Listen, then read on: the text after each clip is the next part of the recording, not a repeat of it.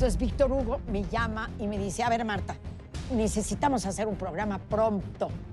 ¿Tú tienes actores? Sí, tengo un grupo de actores que no son tan bonitos. No me los quieren recibir en telenovelas. Comenzamos, hicimos cachún. Luis de ya no le gustaba mucho Pasacia. Sacha, de niña, podrías haber dicho que estaba enamorada de Luis de Llano. Por supuesto que con quien tuvo relaciones era con Benny, con, con su gente de su edad, ¿no? Me habla mi marido y me dice, Arturo, murió Héctor. Estoy sola, sola. Se nos murieron todos los miembros de, de- la película que hicimos juntos, de los caifanes. Cuando murió el último me dijo, no, nos quedamos tú y yo, Marta. Dije, sí, yo. Nada más quedamos tú y yo. Se fueron todos. Y la verdad, yo espero irme pronto.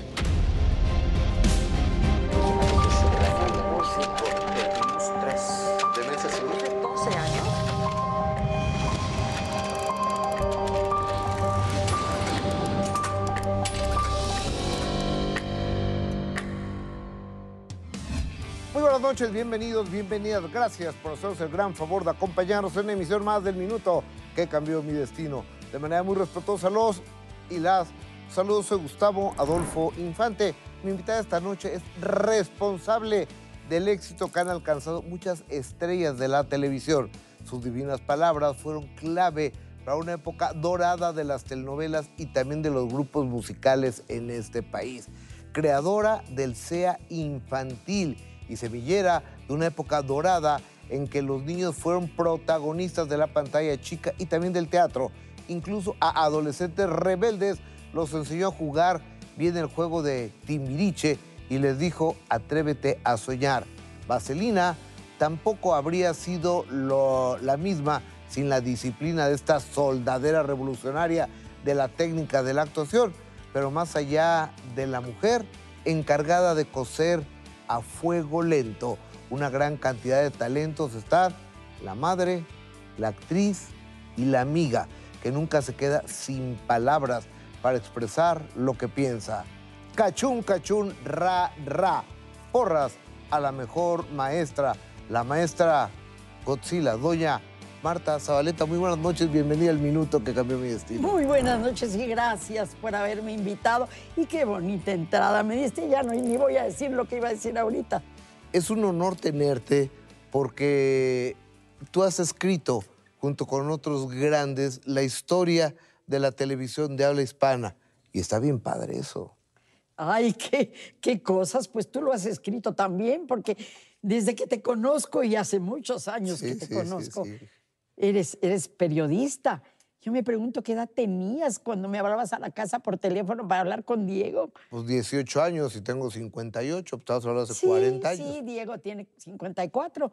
Sí, o sea, ahí la llevan, ahí la llevan. O- oye, mi, mi Marta, pero empecemos por el principio. ¿Dónde naces tú? En la Ciudad de México, en las calles de 5 de febrero, soy hija de dos médicos. En el centro. En el centro de la ciudad, soy hija de dos doctores, doctores en medicina. Viví con mi madre porque mi padre desapareció cuando yo tenía tres años, pero con mi madre toda mi vida. ¿Desapareció? ¿Se separaron o simplemente fue separaron. por unos cigarros y ya no Se regresó? separaron, no, no, no, mi, mi- mi mamá lo corrió porque le encontró una, algo desagradable. O- oye, y en aquel entonces yo creo que era más sencillo encontrar algo, o sea, porque ¿dónde escondías un teléfono o qué, no? Claro, claro. No, pero sí, mi, mi, mi, mamá dijo, vete, no tenemos nada que ver tú y yo, y se fue y no volvió. Se fue y montó una clínica y le fue muy bien en la vida, y a mi madre también, porque era una gran doctora, tenía un, un ojo clínico extraordinario. ¿Tenía alguna especialidad tu mami? Sí, era nutrióloga y era pediatra. Ok. Bueno, siempre queremos estar delgados, queremos estar bien alimentados y los niños siempre necesitan el, ah, el auxilio de un médico, ¿no? Claro, claro, por supuesto. Y, y mi madre tenía un amor tal a la, a la carrera que estando en el 20 de noviembre ya muy grave, que ya la se quedó ahí porque la detuvieron ahí porque en ese lugar falleció. ¿A tu papá lo volviste a ver o ya nunca más? Alguna vez sí, un buen hombre, un, pero no tenían que ver ellos dos. ¿Y tú tampoco tuviste un... No, nada que ver con él tampoco. Ni cariño, ni acercamiento, ni nada. Nada, fíjate que tengo unos hermanos que no conozco, pero mis hermanas me buscaron cuando mi padre estaba, mi padre estaba muy grave porque querían en alguna forma, alguien quería robarle la herencia y tenía yo que firmar. Entonces fui a verlo al, al 20 de noviembre, no, no me hospital. acuerdo a cuál. El caso es que fui a verlo y le dije, papá, estoy muy bien, soy Marta Zabaleta y, y he sido muy feliz, no te preocupes. Y él nada más me hizo, "Mm". quise que se llevara un buen recuerdo. ¿no? Claro. Oye, ¿y qué es lo que te une, por ejemplo, mi querida Marta, a la empresa Televisa, donde entiendo que empiezas a trabajar siendo joven? Pues joven? fue el tercer minuto que cambió mi destino, ¿El primer minuto cuál fue? la muerte de mi abuela. ¿Qué edad tenías tú cuando tu abuelita Siete años y mi madre y yo nos quedamos solas. Fue, fue grueso. ¿Cómo Fue se llamaba tu difícil. Guadalupe Cruz, viuda de Belmont, decía ella, porque se firmaba como viuda. ¿Y cómo recuerdas a tu abuelita? Ay, era una mujer cálida. Voy a ponerme a chillar y se me va a correr el maquillaje. Esto, muy cálida, una mujer muy, muy cálida. Murió de, en, el, en, el- en el- en la sala, en- con- junto a mi madre. Mi madre la cuidaba y la, bueno. Y, y- y- y murió de cáncer, murió invadida de cáncer. Maldita enfermedad. ¿no? Ay, sí, terrible. Y mi madre decía que ella tenía la culpa porque le habría tenido que exigir a su maestro que la operó, que le quitara todo ovarios y matriz, y él nada más le quitó ovarios. Y, y- y, bueno, respetaba, respetaba a su maestro, y, pero decía yo tenía que haberle exigido que le quitara todo. Es que mira, no lo sabemos, pero yo he escuchado que matriz que no da hijos da tumores. Tú, tú lo has oído también, ¿no? Bueno, pero ella tuvo un, hijos. Tuvo su primer hijo muy lamentable. Ella vivía en Monterrey en aquella época. Yo tengo por eso el apellido Valdés con ese. Esto vivía en Monterrey y, y- y su marido allá murió, le dio cáncer, le había dado un hijo. Estaba muy cerca en ese momento el valle del, de- del Yaqui, que había sido atacado, y le quemó la casa con el niño dentro, figúrate tú. que qué son terrible, ¿no? tragedias, ¿no? Terrible, terrible. Entonces mi abuela se vino a México, aquí tenía familia, había nacido aquí y tenía, debía haber tenido herencia, pero recuperó algunos terrenos de los que entonces era la- la- la- el pueblo de Santa Cruz, que actualmente es Colonia El Valle, esto, y, y- y los recuperó, fíjate que como con hornos de ladrillo, se puso a montar hornos de ladrillo con una cantidad de peones importante. Ujú. Y bueno, terminó recuperando parte de su herencia con esos terrenos. Era una mujer fuerte. Y mi madre también era una mujer fuerte. O sea, vengo de familia de mujeres fuertes. de, de mujeres con carácter. Y, y muy productivas. Mi abuela, imagínate tú, eh, manejando peones. Recuerdo que iban los peones y le llevaban cositas y- y- y le daban eh, los domingos, los, no, la época de Navidad, mi abuela hacía una gran cazuela de, de, de ensalada navideña Ok. y decía, y llegaban los peones, por los miaditos de Dios, los llamaban ellos. Porque era, era de distinto color, era, había mucho betabel y estaba cocido, Claro. y era rojo todo el caldillo, y eran miaditos de Dios para ellos. Oye, ¿quién te da? eh, Bueno, eh, ese es el primer minuto que cambia tu destino, la muerte de tu abuelita. Sí. El segundo minuto cambia tu destino, La la... muerte de mi madre. muerte de tu madre. ¿Qué edad tenías tú? En ese momento yo tenía 18, 19 años, porque afortunadamente, afortunadamente, eh, eh, la muerte de mi abuela fue muy importante, pero yo ya estaba en preparatoria, había conocido a lo que había sido y sigue siendo mi mejor amigo, Miguel Sabido, y este, y bueno, él tenía un grupo al que pertenecían, él estudiaba también abogacía, y él tenía un grupo al que pertenecían una buena cantidad de abogados. Uno de ellos, Jesús Zamora Pierce, que era muy importante y sigue siendo, bueno, ya se retiró. Y Jesús Zamora fue mi abogado para heredar a mi madre. Y en ese momento tuvo que pedirle al juez pupilar que me diera mayoría de edad, porque no existía en ese momento, para que yo pudiera heredarla libremente y tener. Y así lo hizo. Y yo adquirí la mayoría de edad porque un juez pupilar me la dio. ¿A qué edad? 19 años. 19. Era a los 21 años en esa a- época. a- la presencia estelar de doña Marta Zabaleta en el minuto que cambió mi destino. ¿De qué muere tu mami, Marta? En ese momento el colágeno se conocía muy poco. En el 20 de noviembre, y era médico del 20 de noviembre, esto, recuerdo a la doctora Hierro que me dice, perdónenos, apenas conocemos la función del colágeno en el cuerpo humano. Y, y- y- y comenzó con esa disfunción y de eso murió. ¿De falta de colágeno? Disfunción le llamaron en el Ajá. colágeno, en la fabricación del colágeno. Oye, ¿y se sufre con eso? ¿Hay dolores? Sí, sí, sí, terribles. Fíjate que, que si tenías una cortada, se te hacía gigante, gigante, gigante, gigante. No era muy importante la falta ¿Y de estuvo colágeno. internada tu mamá? Sí, en el 20 de entiendo. noviembre. Poco tiempo, duró poco tiempo. ¿Murió Yo entonces ya brazos? estaba en, en teatro universitario, ya, ya era estrella del teatro universitario. ¿Murió en tus brazos? Murió estando yo ahí, comenzó a ponerse mal, entonces yo me, yo me salí a buscar los médicos. Él me decía, ven, ven, y yo no la escuché y cuando el doctor entró que ya me corrió, ya regresó, regresó para decirme que, que ella había fallecido. Híjoles, qué, qué fuerte, lo, lo siento. Y tú ya en aquel entonces estabas haciendo teatro. Sí, con Héctor Azar, quien me metió en la cabeza que el teatro cambiaba pueblos enteros. Entonces yo con la intención de, de comunicarme con el público, y por eso es mi obsesión, me comunico a través del espectáculo y trato de que la gente tenga un mensaje, lo reciba y lo haga. Y forme parte de su vida, ¿no? Ok, ¿Y cuántas obras habrás hecho de teatro universitario? De Marta? teatro universitario hice dos o tres diarias durante ¿cuántos años, Dios mío? Yo creo que debo haber hecho unas 10 o 15 por lo menos. Bueno, hice Divinas Palabras, que ganó un gran premio en Nancy. Ya había muerto mi madre, dos meses antes murió mi madre, antes de que ganáramos el gran premio de Nancy, yo tuviera el premio de la mejor actriz del festival. Qué orgullo, Fuimos- muchas felicidades. Siempre fui muy, muy, muy aplaudida por prensa y por, y, por, y por críticos, siempre.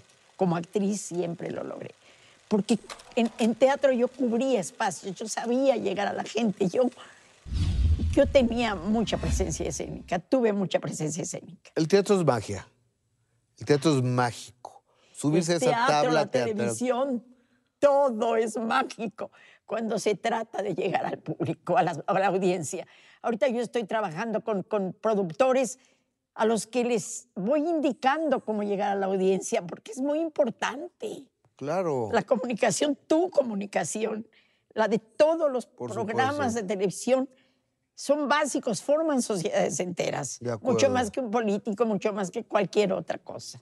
Y has formado políticos, ahorita hablamos de eso. Oye, pero vámonos con el señor Miguel Sabido, amigo tuyo. De toda la vida. Y entiendo que de- don Miguel Sabido ya estaba en la empresa, eh, lo que es ahora Televisa. No, no, no. Miguel Sabido estudiaba, como yo, literatura dramática. Ok. Literatura. Porque era una especialidad de literatura dramática. Él estudiaba, estudiaba este, literatura y yo entré a la misma facultad. Pero él trabajaba en teatro en Coapa, que era un nombre que él le había puesto al grupo. Y, este, y, y- y en esa época nos hicimos íntimos, ¿no? Eh, andábamos por todos lados juntos. Era maravillosa nuestra vida, Miguel y yo. ¿Y qué tiene que ver Miguel Sabido y Ernesto Alonso con el desarrollo de tu carrera y tu inicio? Todo absolutamente, porque Miguel me llevó con Ernesto. Cuando yo regresé de Europa, con, llena de premios y aplausos, yo no tenía que vivir.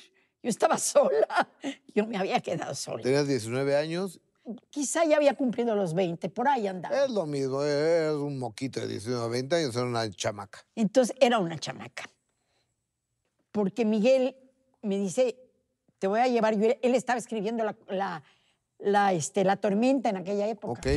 Y me dice, te voy a llevar con Ernesto para que te conozca porque hay un personaje que necesitas hacer. Entonces me lleva con Ernesto y Ernesto me dice, mira, hay un personaje que yo no sé si puedas, pero yo te vi en teatro y seguramente puedes. Él había visto Divinas Palabras porque dio mucho, mucho ruido en México el premio. Entonces me dijo, seguramente, era un monólogo de dos páginas. Y yo nada más había hecho teatro en mi vida. Es lo más absurdo que te puedas imaginar. Entonces, lo único que sabía yo era teatro. Entonces yo recibí el texto, el, el libreto, y no lo abrí. No lo abrí porque yo estaba acostumbrada a abrirlo con el director y que él me hiciera indicaciones, no ponerme yo a estudiar por, como por mi cuenta. Y el día que me llaman era para grabar. y yo no tenía ni abierto el micro. Ni siquiera sabía de qué trataba. Nada, era un personaje histórico. Entonces llego y, y uno de los asistentes me pone como chancla. No tiene usted vestuario, no se le ha estudiado el rostro, eso. Y yo digo, Dios mío, perdí mi única oportunidad de vida, ¿verdad? Claro. Pero vio llegar a mi ángel de la guarda en ese momento, que era el escritor. Y lo respetaban pues como tal, ¿no? Claro. ¿Qué te pasa? Pues tal. Ay, no te preocupes. Este, a ver, consíguele, Nachito. Nachito Rubiel estaba en aquella época, tú lo debes haber conocido. Entonces Nacho, ven para acá, dale vestuario a Marta, no tienes nada de él, no, no, no, y llévala con la, con, con la Goyeneche que le haga la, la, la caracterización. Y, y yo, bueno, y en ese momento llega, y Miguel, no te preocupes, llega Miguel, yo me visten, me hacen todo lo necesario, llego, y en ese momento estaba dirigiendo Raúl Araiza. Araiza. No más, no más. Raúl Araiza. Y había una escena entre Maricruz Olivier y, este, uno de los Lizalde y Enrique. Entonces, estaban trepados en unos cosos de, pas, de unas pacas de heno.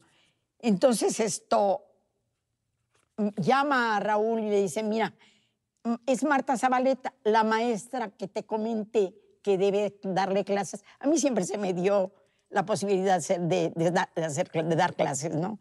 A Norma. Norma tenía dos chicos. A Norma dos, Herrera. A Norma Herrera, la esposa de Raúl. Entonces, Norma tenía dos niños y ella era cantante vernácula y quería estrenarse como actriz y le daba temor, lógicamente. Ella es la que le puede dar clases a, a Norma. Va a ser tal personaje. Ay, maestra, ya me trató así, Raúl.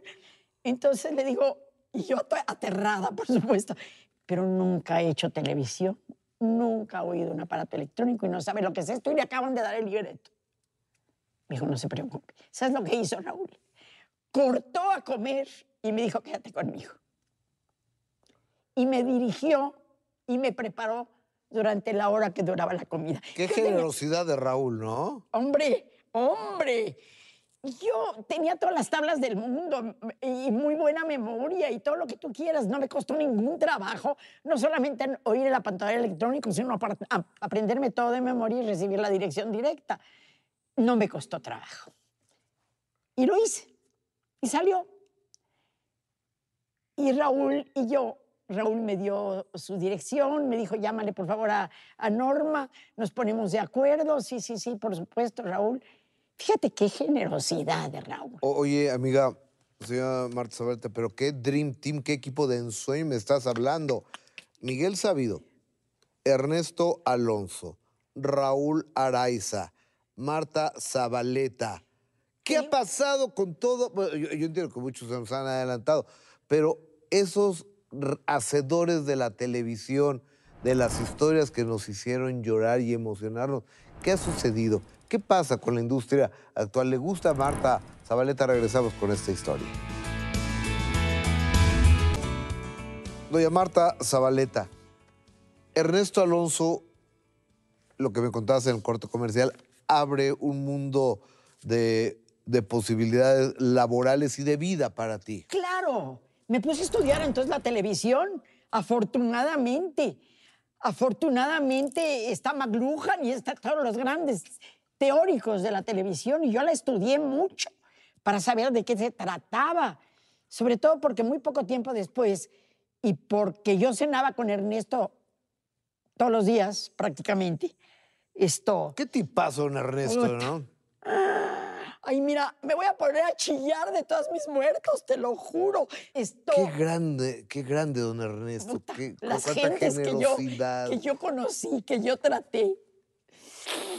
Ma- ma- Marta, ¿qué le aprendiste a Ernesto? ¿A don Todo. Ernesto? todo. Todo lo que- tra- a, a tratar a la gente, a tratar a las estrellas sobre todo, a formar. y, Bueno, la formación de estrellas ya tuve que desarrollarla yo, pero me las dio en las manos. Yo no puedo hablarte de la gente que preparé porque me da vergüenza. Pero ya muchos han fallecido, casi todos han fallecido. Es tu programa. Cuéntame a quién preparaste.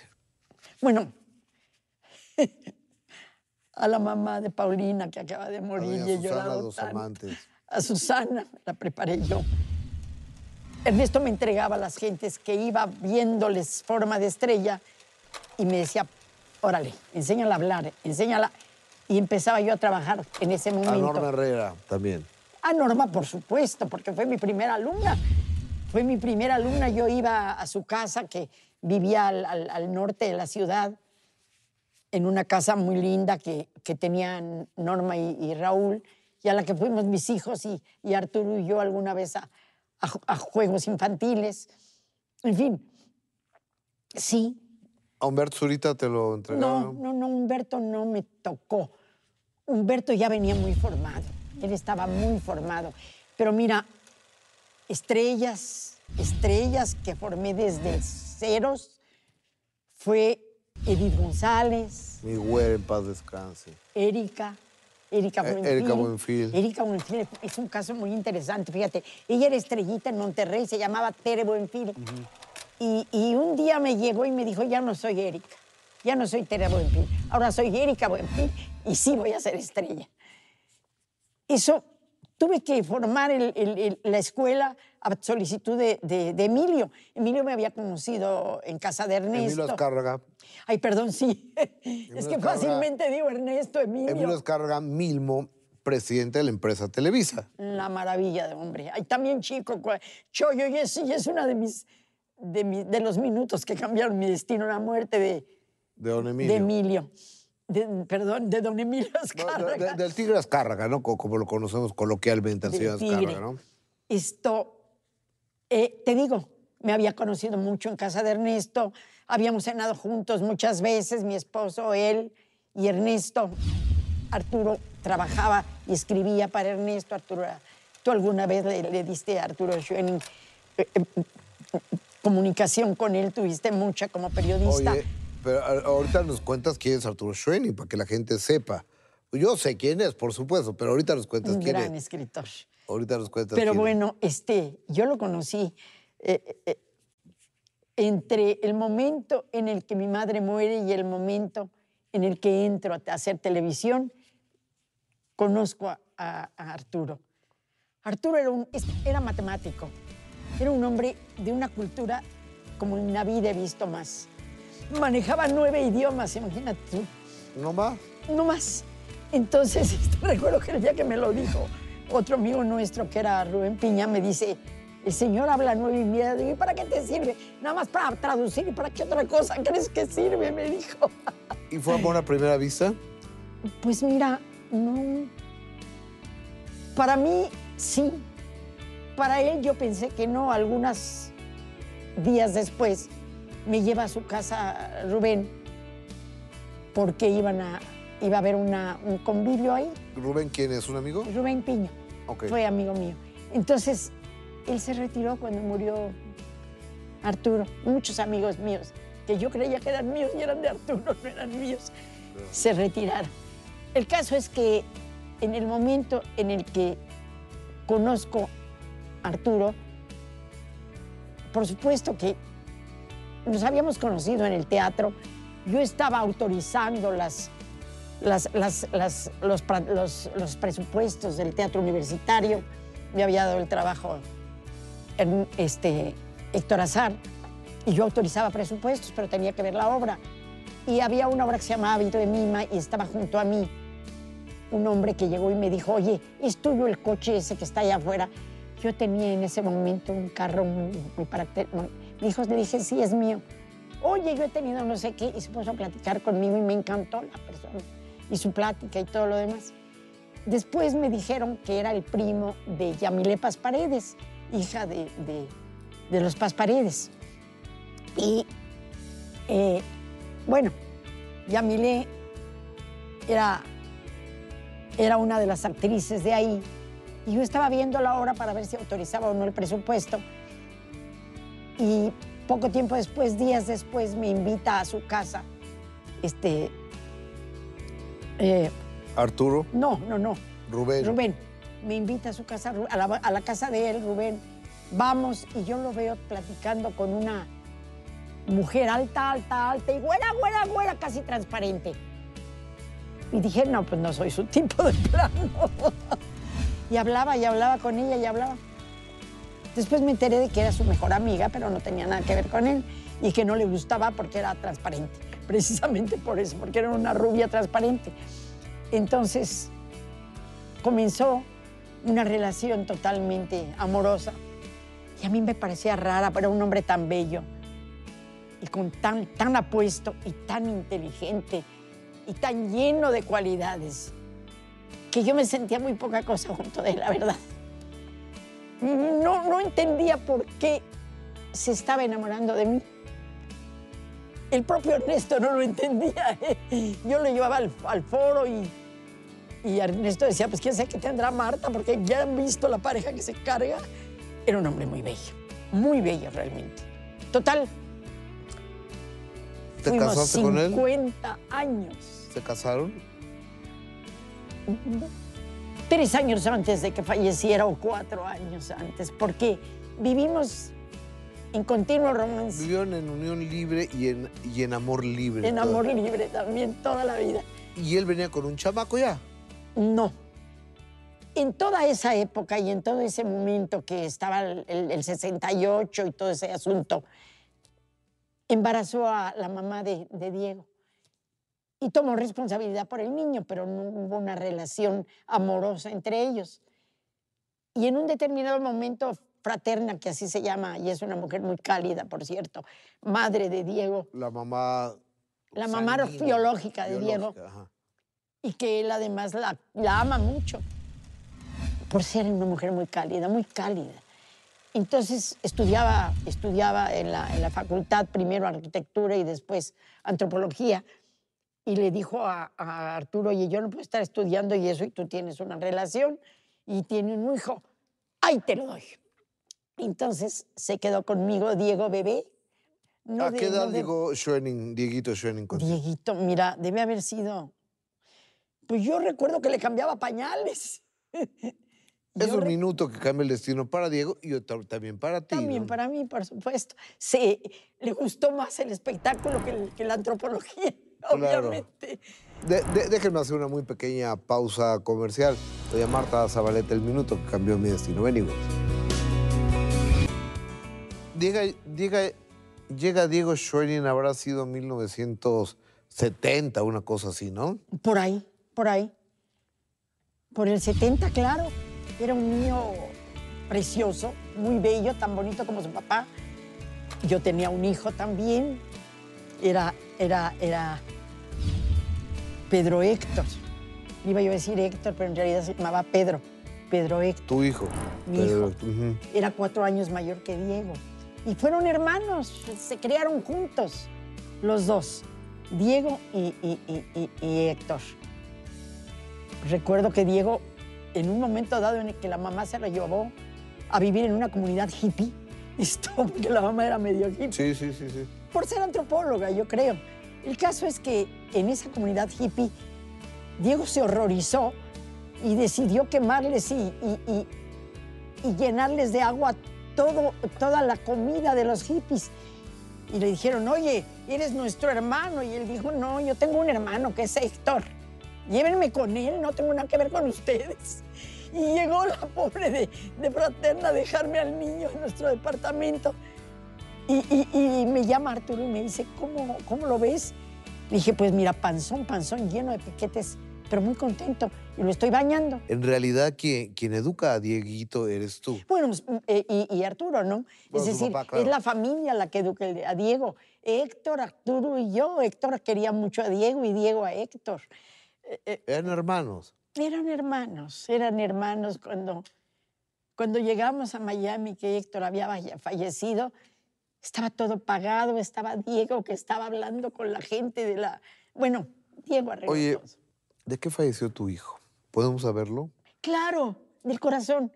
Diego, Hé- Héctor siempre vivió mal del corazón, No se andaba vale, mal del ¿no? corazón. No se vale. O sea, no se vale porque la ley de vida es que los papás, que los hijos entierren a los papás, Claro. no el papá a los hijos. Fíjate que murió de un ataque masivo, de noche, él solo, se quedaba en, el- en la, en la escuela mucho tiempo solo, haciendo videos y preparando las clases del otro día. Él se quedó con la escuela que fundé, que fundé en Miami y le dio un ataque y lo encontraron ya fallecido. Es uno de los golpes más duros que has tenido en Es tu vida. horrible, horrible, horrible, horrible. Imagínate que estoy en Monterrey trabajando y me llama Marusha y me dice, oye Marta, ¿qué no te moriste? Digo, bueno, tú estás loca, estás hablando conmigo. Está Marta Zabaleta viva, no es cierto que está muerta. Habían confundido los nombres. Le dije, oye, no, estoy totalmente viva. Ay, bueno. Y al rato me habla mi marido y me dice, Arturo, murió Héctor. Imagínate para Arturo, imagínate para mí. Oye, y Héctor era hijo de Arturo. No, era hijo de mi primer matrimonio, Ok, ¿con quién te casaste? ¿Puedo saber? con un señor que se llama Pedro García, que es un técnico de teatro y trabaja en la universidad. Ok. Y muy buen técnico, por cierto. Total. Él, con él me casé, tuve a, a Héctor, nos separamos, no teníamos nada que ver él y yo. Cuando Héctor está naciendo, llega Miguel a- al, al sanatorio y me dice, Miguel Sabido. Sí, perdón, siempre hablo por... Entonces llega Miguel Sabido y me dice, me voy a Europa, vámonos. Aquí está Jula, su mamá. Aquí está Jula que se va a quedar con el niño. Déjala, déjalo ya y vámonos juntos a Europa. Y dije, bueno, estás loca. Estás loco. ¿Cómo te voy a dejar a, cómo le voy a dejar a mi hijo a Jula? Estás loco. Vámonos, Marta, vámonos, es tu vida. Pues quería llevarme a Europa con él. No, no, no me fui. No, pues no. Me quedé en México. Primero lo que, o, sea, la responsabilidad del chamaco, ¿no? No, además era mi hijo y, y no sabes cómo lo amaba, cómo lo amé a ese bebé. Llegó el bebé y comenzó a hacer... "ñu, ñu, ñu". Necesitaba comer y me lo dice. Imagínate la comunicación entre ese niño y yo, pues imposible. ¿Qué edad tenía cuando Héctor fallece? Héctor falleció a los 55 años. Tenía él ¿Es 55. 2016 fue? Arturo murió en el 70, y- ahí, en el 2017. Entonces, Héctor murió en el 2014, por ahí. No tengo la fecha exacta, pero por el 2014 debe haber fallecido. Que el recuento de, de las personas que han dejado huella en nuestras vidas han sido tu abuela, tu mamá, tu hijo, Arturo, Ernesto, don Ernesto, don Miguel. Y yo estaba en, en- No, Miguel no ha muerto, no me Ah, no, no, no, no, no, no, no, perdón, don- don Miguel Sabido no. No. Es Don, don, te voy a explicar por qué fue tan importante la muerte del señor Azcárraga. Yo en ese momento estaba en su staff. Tenía gafete blanco, blanco, Gafete blanco, Blanco como la es el de Fondo Blanco, ¿era ejecutivo o es ejecutivo de primer De primer nivel? nivel ya no.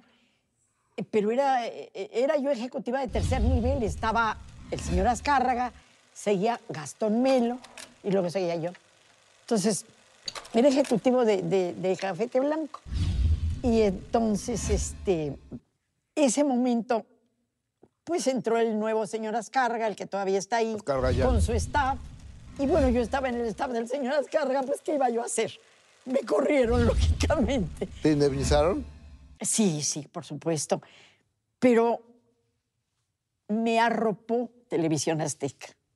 Te digo me arropó porque un alum- exalumno mío, estupendo escritor que es Eric, me llama y me dice, no vienes, no, no le gustaría venirse a Azteca. Ya no tenía yo eh, ni, ni gafete ni un demonio, ¿verdad? Le digo, claro que me gustaría. ¿Cómo, cómo le hago? Es que la necesitamos aquí. Y llegué. Y llegué a Azteca, a la oficina de, de un, el que fue amigo mío, que ya falleció, Martín Luna. Martín Luna. Y llega y me dice, nosotros sabemos mucho de televisión, Marta. Mira, sabemos de, de 16 pulgadas, de 20 pulgadas. Me cayó tan bien Martín. Claro, por, supuesto, es que eh, era la, la, en aquel entonces la venta de electrodomésticos a través de las tiendas, ¿no? Claro, pero decía que era lo único que sabía de televisión, que sabía el tamaño de los televisores. Yo solté una carcajada y, y este, y don, y, y el señor, y el Ricardo me dijo, escoja usted con quién se quiere ir, le voy a dar, va usted a recorrer a todos los vicepresidentes y el que usted escoja. Ricardo Salinas Pliego. Ricardo, sí. Entonces me, pues obviamente me quedé con Martín, Claro. porque me cayó muy bien. Dije, ya tengo, me quedo con Martín Luna. Bueno, me quedé con Martín Luna y a tratar de inventar qué quería Televisión Azteca de mí, ¿verdad? El caso es que en, en Azteca me arropó, puedo decir que me arropó. Yo llegué lamiéndome las heridas. Claro. Había Después de una vida dedicada a la empresa Televisa, toda una vida, te lo juro, y volví a ella finalmente, porque pues, es mi, mi fuente natural de trabajo. ¿tú hiciste el C infantil? No, el C infantil lo hizo una alumna mía. Yo hice el CEA normal. Ah, hago una pequeña, una pequeña pausa porque falta, falta mucho, mucho, falta mucho.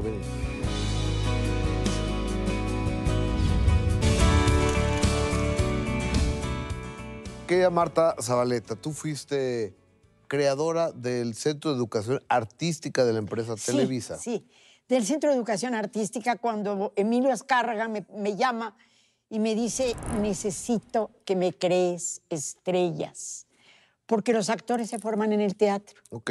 pero las estrellas nada más la televisión las puede hacer y el cine las ha hecho. Y yo me pregunté, ¿y qué es una estrella? Veamos, Claro. que ontológicamente es una estrella, ¿no? Para poderla formar necesitas conocer sus fundamentos. Y me puse a verla. Y me puse a ver sus características. Y dije, claro, una estrella es un líder. Es un líder de opinión. Por eso la gente se quiere vestir como ella, hablar como ella, maquillar como ella, seguir sus pasos.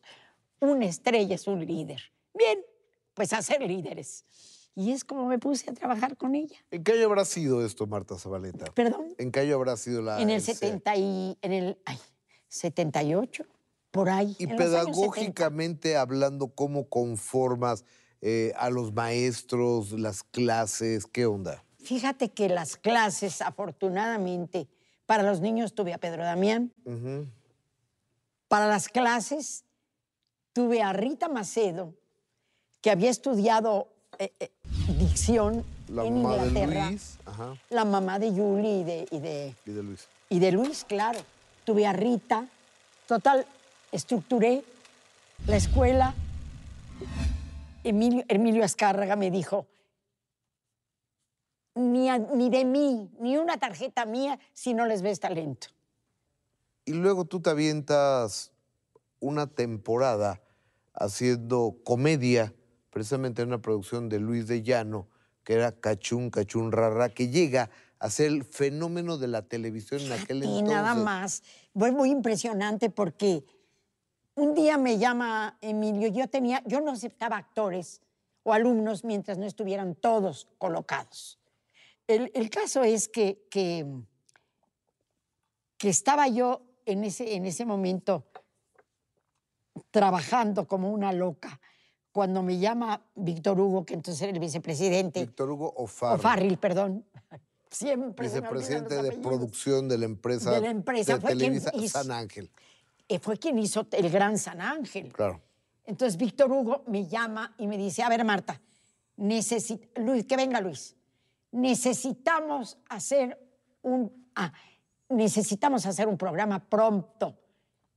Luis de Llano quiere actores, él tiene un grupo y tú debes tener otro.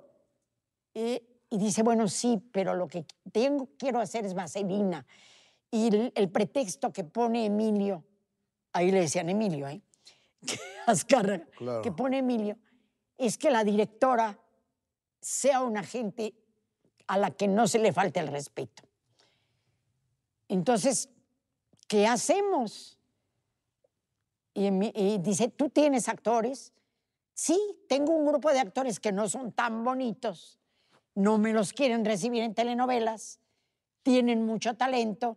Dice, yo tengo otro, unos que están en teatro y saben cantar y bailar. Pues juntémoslos y hagamos la preparatoria de, de, de la, del- de la escuela. Y quiero que tú seas la directora, porque tienes una autoridad y una serie de cosas. Órale, pues vamos a hacerlo. Y que lo hacemos. Yo le dije, pero yo ya no quiero actuar, ya no quiero hacer televisión, por tanto voy a quedarme tres meses en cuanto arranque eso. Ah, porque dijo, dijo Luis, no tengo cabeza de reparto, te necesito, Marta, tú has hecho mucha novela. Al cuarto mes, adiós, ¿de acuerdo?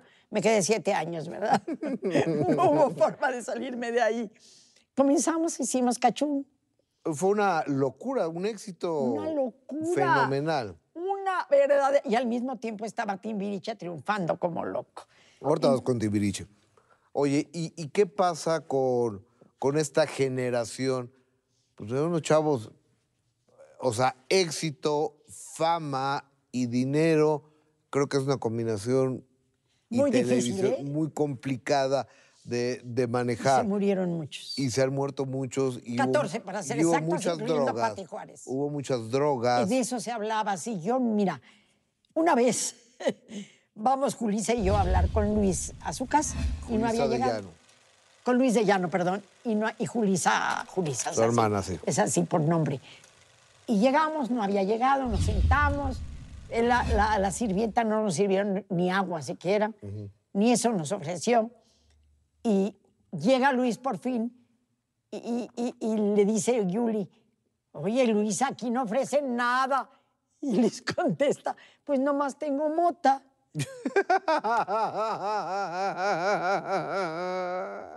Soltaba la carcajada Yuli y yo, y yo, pues ¿a qué crees que venimos? Venimos a trabajar. Oye, ¿te gustó hacer a, a Godzilla, la mesa Godzilla en Cachún? Me disfrutó, la disfruté mucho. Mira, cualquier personaje cómico es maravilloso. Y yo era buena cómica. Entonces, pues hice a Godzilla, la hice muy tramposamente con una, con una eh, teoría, con, una, con un género dramático. Yo soy alumna de Luis Josefina Hernández, la mejor maestra de teoría dramática que ha vivido nunca, ¿no? Entonces, eh, yo sabía lo que, lo que tenía que hacerse para verdaderamente tener éxito como actriz. No pensaba, eso no era problema mío, era de, de Luis, ¿no? Entonces tomé al personaje e hice lo que se llama farsa melodramática. Ok. Entonces tú haces una farsa y de repente sueltas el melodrama, ¿no? Y lo hacía. Eran mis cachunes.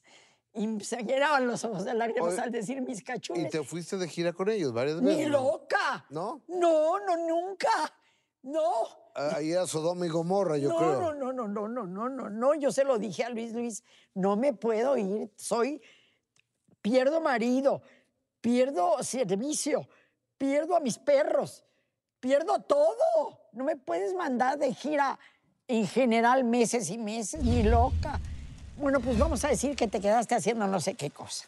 Entonces me quedé haciendo no sé qué cosa, se llevaron a, a un, a un chico que ya falleció, por cierto, y que era, y que era el, el- el- el que conducía el, radio en ese momento de Cachún. Y se fue todo Cachún. Yo me quedé. Señora Marta Zabaleta, vamos con el grupo, para mi gusto, infantil juvenil más importante de la historia de este país, Timbiriche. Timbiriche. Timbiriche eh, eran, eran alumnos de Pedro Damián. Yo metía la mano a la menor provocación, por supuesto, porque era lo que se tenía que hacer, yo dirigía el lugar. Pedro tenía una habilidad para el manejo de los niños extraordinario. Escogimos a los mejores. Nos criticaban de que eran güeritos, pues eran los mejores, aunque fueran güeritos o negritos, eran los mejores. Y bueno, nació, nació eh, Timbiriche sin nosotros proponernos hacer el gran. Pero sí te puedo decir que cuando fuimos con, con, con perdón, voy a decir O'Farrill. Con Víctor Hugo Voy a decir, con Víctor Hugo. Con O'Farrill esto, a decirle, ya está listo el grupo y las canciones están listas y las música también. Y Víctor Hugo le pidió a Pedro y me pidió a mí, quiero una canción para los papás, porque siempre se la canta la mamá. Y él estaba en ese momento pasando por un problema doloroso, su divorcio y sus hijos, que tenían tres años. Entonces, a los papás, por favor, una canción para los papás. Entonces nació Yo quiero decirte papá. Hoy tengo que decirte papá. Exactamente. Oye, pero ha de haber sido bien complicado trabajar con estos chavos, con Paulina. con Paulina nada más, porque Paulina, no te puedo decir lo que salió en el XW de, de labios de, no puedo decirlo al aire, ¿Por ¿no? qué no? De- un día está en el XW, estamos, porque yo me dedicaba al- al- al- a lo que era la disciplina del grupo, ¿no? Y a mí me tenían mucho miedo. Entonces esto, estamos, y Paulina está dando una lata de los demonios. Y le van a, va a entrar a entrevista Benny y voltea a Paulina y quién sabe qué le dice a Benny. Y al aire, mi vida, al aire, XW. Le dice Benny, "Chinga tu madre, Paulina. Todos nos quedamos, todos decíamos corte, corte, corte, y dijeron, pues salió al aire. ¿Tú crees que el público lo recordó? Los querían tanto que no se dieron cuenta de lo que había dicho Benny. Claro. Eh, eh, es que se peleaban fuerte, ellos como Terrible. chavitos, ¿no? Más que chavitos. Paulina era terrible. Pasaba por, por- por- frente a frente a frente a la pobrecilla, que era muy buena además de, de, de Thalía, y le desconectaba el micrófono y se quedaba sin audio la pobre de, de- de- pero así, porque en ese momento no podíamos usar micrófonos de mano porque no estaban perfeccionados y se metían, el- el- vamos, si pasaba por ahí una patrulla, se metía pareja, no sé cuánto, ¿me entiendes? Entonces teníamos Negativo, que usar, pareja, negativo. Sí, negativo pareja. Entonces, teníamos que utilizar de cable siempre, por esa razón, porque no eran perfectos los, los micrófonos de, de... Y entonces, pues ni modo, Por eso nunca se llevaron Talía y Paulina. se detestaban, se detestaban verdaderamente. Oye, Marta, y tú dirigías Vaselina, porque yo me acuerdo lo que ahora son los Centro Teatral 1 y 2 eran los televiteatros que se caen con el terremoto del 85 Horrible, horrible, y ahí horrible, estaba Timbiriche haciendo Vaselina. No, ya había cambiado, había acabado la, la temporada. Lo que sí estaba era Cachún. Ok. Y sí, sí estaba Vaselina, creo que sí. No, Pero había estado, o sea, había estado ahí haciendo vaselina, en efecto, y luego se había ido de gira. Estaban en gira todos los chicos. Diego recibió, llegó llorando y se logró, logró eh, apoderarse de una butaca que estuvo entre los escombros de mi casa mucho tiempo. Claro. En fin, este, eh, sí, pero yo no dirigía Vaselina, la dirigía Julisa. No, ok, pero estabas... Lo que yo hacía era entrenar a los chicos, ponerles la voz en su lugar para que no se lastimaran. Y a pesar de eso, entre, en los, en los, entre, entre primera función y segunda función terminaban muy mal los muchachos cantando. Me refiero a Diego, me refiero a Benny, que tenían que cantar a voz en cuello, ¿no? En fin, nadie sabía que los chicos pues eran niños y estaban en una edad muy difícil para, para las cuerdas vocales. Estaban cambiando de voz en esa época, entonces tenían que estar yendo al foniatra cada rato para checarlos, para respiración, para todo. Ahora, en aquel entonces se sabía que Luis de Llano tenía una relación sentimental con Sasha Sokol. Y a lo mejor lo normalizamos, no, no lo sé, porque me dicen, es que tú fuiste cómplice también. Pues, ¿Yo qué? ¿Yo por qué voy a ser cómplice? No, por Dios, mira, eh, eh, Luis de ya no le gustaba mucho a Sasia. Sacha, de niña, podrías haber dicho que estaba enamorada de Luis de Llano. Ok. Por supuesto que con quien tuvo relaciones era con Benny, con, con su gente de su edad, ¿no? Ahora, ¿cómo nació la relación sexual de los dos? Yo no estuve presente, te lo juro, no estuve presente. Si nació, fue, gira, fue en gira. Y creo que fue en gira, porque algo me comentó Yuli. Pero yo no viví el momento en el que estaban juntos, no viví eso. Yo le habría llamado la atención a, la niña, porque era muy coqueta y bueno. Y yo recuerdo un día que iba con- conmigo en el carro y unos chavos iban juntos y ella coqueteando y aquellos verdaderamente enloquecidos por la niña, porque era bellísima. Y yo los puse como chancla y me dijo, señora, es preciosa. Pues sí, pero ustedes son grandulones, les dije. Claro. y arranqué, ¿no? Pero pues eso era. Oye, ¿y a Luis alguna vez lo verbalizaste con Luis de Llano? No, para nada. Para nada, mira, no supe a qué punto fue profunda esa relación. No, no, la verdad no lo supe, yo ya estaba fuera del grupo. Porque además yo era mamá, yo no permitía que los papás estuvieran cerca de los chicos. Entonces yo no iba a las giras con ellos, por ejemplo, de, de Timbiriche concretamente, y mucho menos de Vaselina. Entonces, algún día me mandó a llamar este, Julie para que yo asistiera a determinada cosa y necesitaba orden en el área. Estuve poniendo orden en el grupo, estuve en el arranque del grupo. Fui muy feliz haberme, haber logrado que el grupo diera la intensidad que tenía que dar, porque no lo lograba ni Marty Allen. Claro. Lo que era impresionante. Pues ¿Quién era que Marty Allen? Marty Allen era el gran coreógrafo, el que montó la coreografía de la película. Tú sabes quién era Sí, Marty no, Allen, ¿por qué pa- pa- quieres para que el yo lo público, diga? Para el público, que, No, pues sea, dilo tú. que, que- que estemos aquí to- todos en el, el mismo canal. No, bueno, pero tú lo sabes todo esto. Entonces, esto, entonces te digo, Marty Allen, un día llegué y me dijo, quiero que veas el número de Diego, porque para eso me llamó Yuli. Entonces, arranca la, la, este, la obra y no era Vaselina.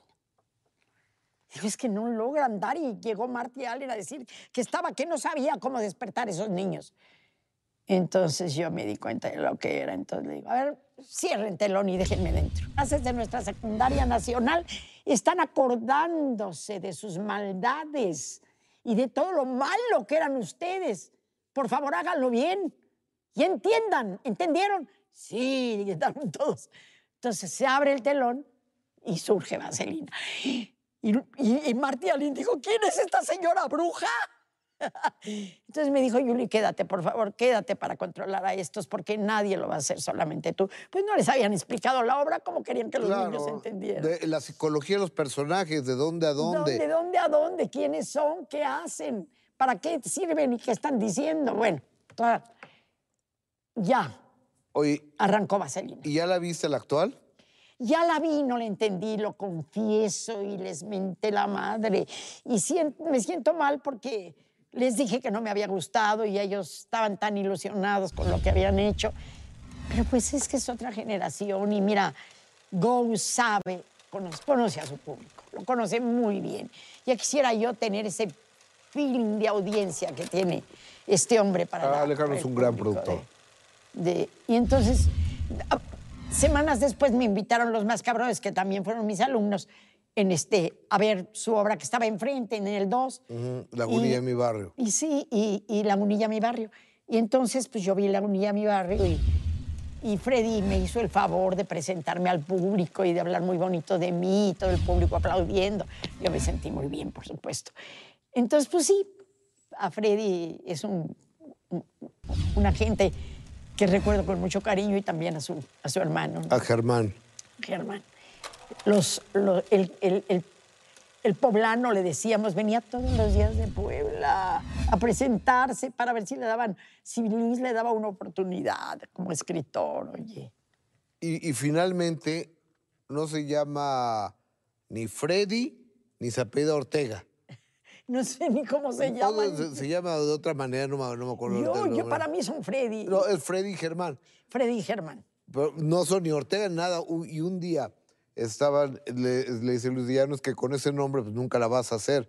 Tú tienes cara de, de Freddy Ortega. Y se le quedó. Así que tú le pusiste nombre a Freddy. Luis de Llano, Luis de Llano, Luis Ah. de Llano, Luis de Llano. Hoy, Sí, Luis Ma- era muy... Marta Zabaleta, sacando cuentas, ¿qué llevarás? ¿55 años en la televisión? 55 años le has, le has atinado. Quizá ya voy para 60, ¿eh? Porque nací en pantalla en el 60 y... 59 años. En el 64 nací en pantalla. 59 años. Entonces, pues, seis décadas. toda la vida. ¿Te gusta lo que pasa actualmente en estos medios de comunicación, lo que Mira, estamos viendo? Me gusta que haya tantos. Ujú. Ahora estaba yo viendo y son cinco televisoras de muy buen tamaño.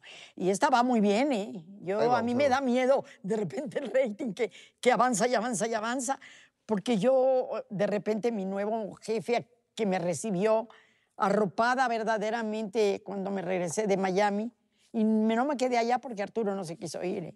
si no me habría quedado. Y le dejé la escuela a, a Héctor y, bueno, Héctor terminó siendo ciudadano, Héctor, mi hijo. nieto es ciudadano y mi, mi, mi, mi, mi nuera es ciudadana ya. En fin, tuvieron, el sueño americano los alcanzó. Yo quería irme por quedarme ahí con mi gente, pero pues se me fueron todos. Oye, amiga, cuando hablamos de el monstruo de la empresa Televisa, yo visualizo tres maestros muy respetados. Tú, Sergio Jiménez y Adriana Barraza. Adriana no daba clases allá. Quien dio clases fue Sergio. Adriana era alumna de Sergio. Adriana se fue a Estados Unidos y encontró la forma de quitarle el acento a la gente con un... Como Harry Potter. Claro. De- de- Jiménez y tú se llevaban, Sergio y tú se llevaban. Ay, fuimos entrañables, Jiménez y yo. Entrañables. La clase que daban en, en el CEA cuando yo lo dirigía era este, estímulos imaginativos. Ok. Porque yo le decía, mira, no, no saben construir personajes, tienen que tener estímulos. Entonces hacían ejercicios extraordinarios, Sergio. Fuimos entrañables, Sergio y yo. Gran amigo, gran, gran, gran amigo. Marta, ¿cómo estás hoy? ¿Cómo estás en este, en este final del 2023, donde ya lo habíamos hablado, hay muchas personas que se han adelantado eh, en tu vida? ¿Cómo estás y con quién estás? Imagina, yo sola. Estoy sola, sola. Y ayer me llegó una nota de Yuli que me dijo, Patti de Llano murió.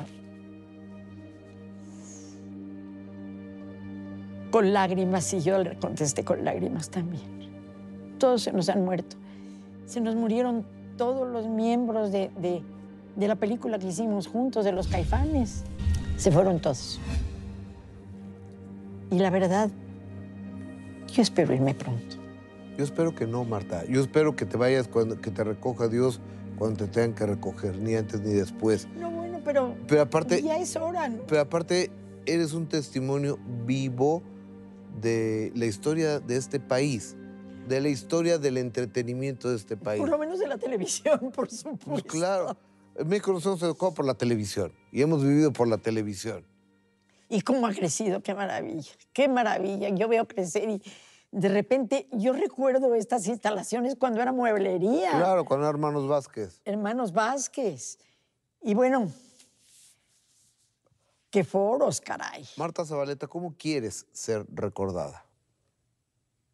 No sé si seré recordada. Actualmente tiene que decir la gente, ¿te acuerdas de la maestra Godzilla? Para que alguien me recuerde, la verdad. Claro, ¿se acuerdan las gentes con las que tengo contacto todos los días? Todos los días hablo con todas las televisoras. ¿Sabes que tenemos en Televisa 25 televisoras en el interior? Y todas esas televisoras tienen audiencia propia, porque somos un país que en cada estado hay una, identidad distinta. Entonces tenemos que hablar con esas audiencias y yo trabajo con todos los productores para que hablen con sus audiencias diario. Entro a las 5 de la mañana. Ah, fulanito de tal, ¿qué has hecho ahora? ¿Qué vas a hacer mañana? ¿Qué les vas a mandar? ¿Qué les vas a decir a tus audiencias? Todos los días, de lunes a viernes. El viernes los mando a descansar. Marta Zabaleta, gracias. Gracias por estar aquí, gracias por compartir un poco de la vasta experiencia que tienes en, materia de televisión, de entretenimiento y lo que has dejado en esta maravillosa industria y porque, lo repito, eres una parte viviente de la historia de la televisión en México. Hasta siempre. Gracias a ti por haberme recordado. Siempre, siempre estás en mi mente y en mi corazón. Gracias, Marta. Es doña Marta Zabaleta, yo soy Gustavo Adolfo Infante.